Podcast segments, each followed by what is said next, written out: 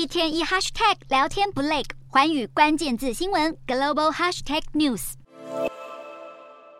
中国国家主席习近平在六月十五号迎来七十大寿，向来关系友好的北韩领导人金正恩特别发送贺电祝贺生日快乐，吹捧中国老大哥长期建设中国特色社会主义。大幅提升国力和北京的国际地位，深受中国人民和党员的尊敬信赖。除此之外，金正恩更早在十三号透过北韩驻中国大使线上祝寿花篮，可说是诚意十足。至于寿星习近平生日前夕也不忘处理公务，当起以色列和巴勒斯坦世仇之间的和事佬。接待到访的巴勒斯坦总统阿巴斯更提出三点主张，要解决巴勒斯坦问题。至于庆生隔天的安排，根据消息人士透露，习近平将在十六号和目前正展开中国行的美国亿万富翁比尔盖茨会面，而且可能会是一对一会谈，再将北京接待外国企业的水准拉到新高。不过，习近平生日还马不停蹄，有可能也是因为他近来对于共产党政权感到忧心忡忡。在五月底的中央国家安全委员会会议上，他甚至用惊涛骇浪来形容中国未来潜在的考验。习近平更在会议中强调，国家安全问题正在扩大。事实上，过去五年间，习近平已经警告不下十次。原因在于，除了与美国关系紧绷、国际经济制裁等外患，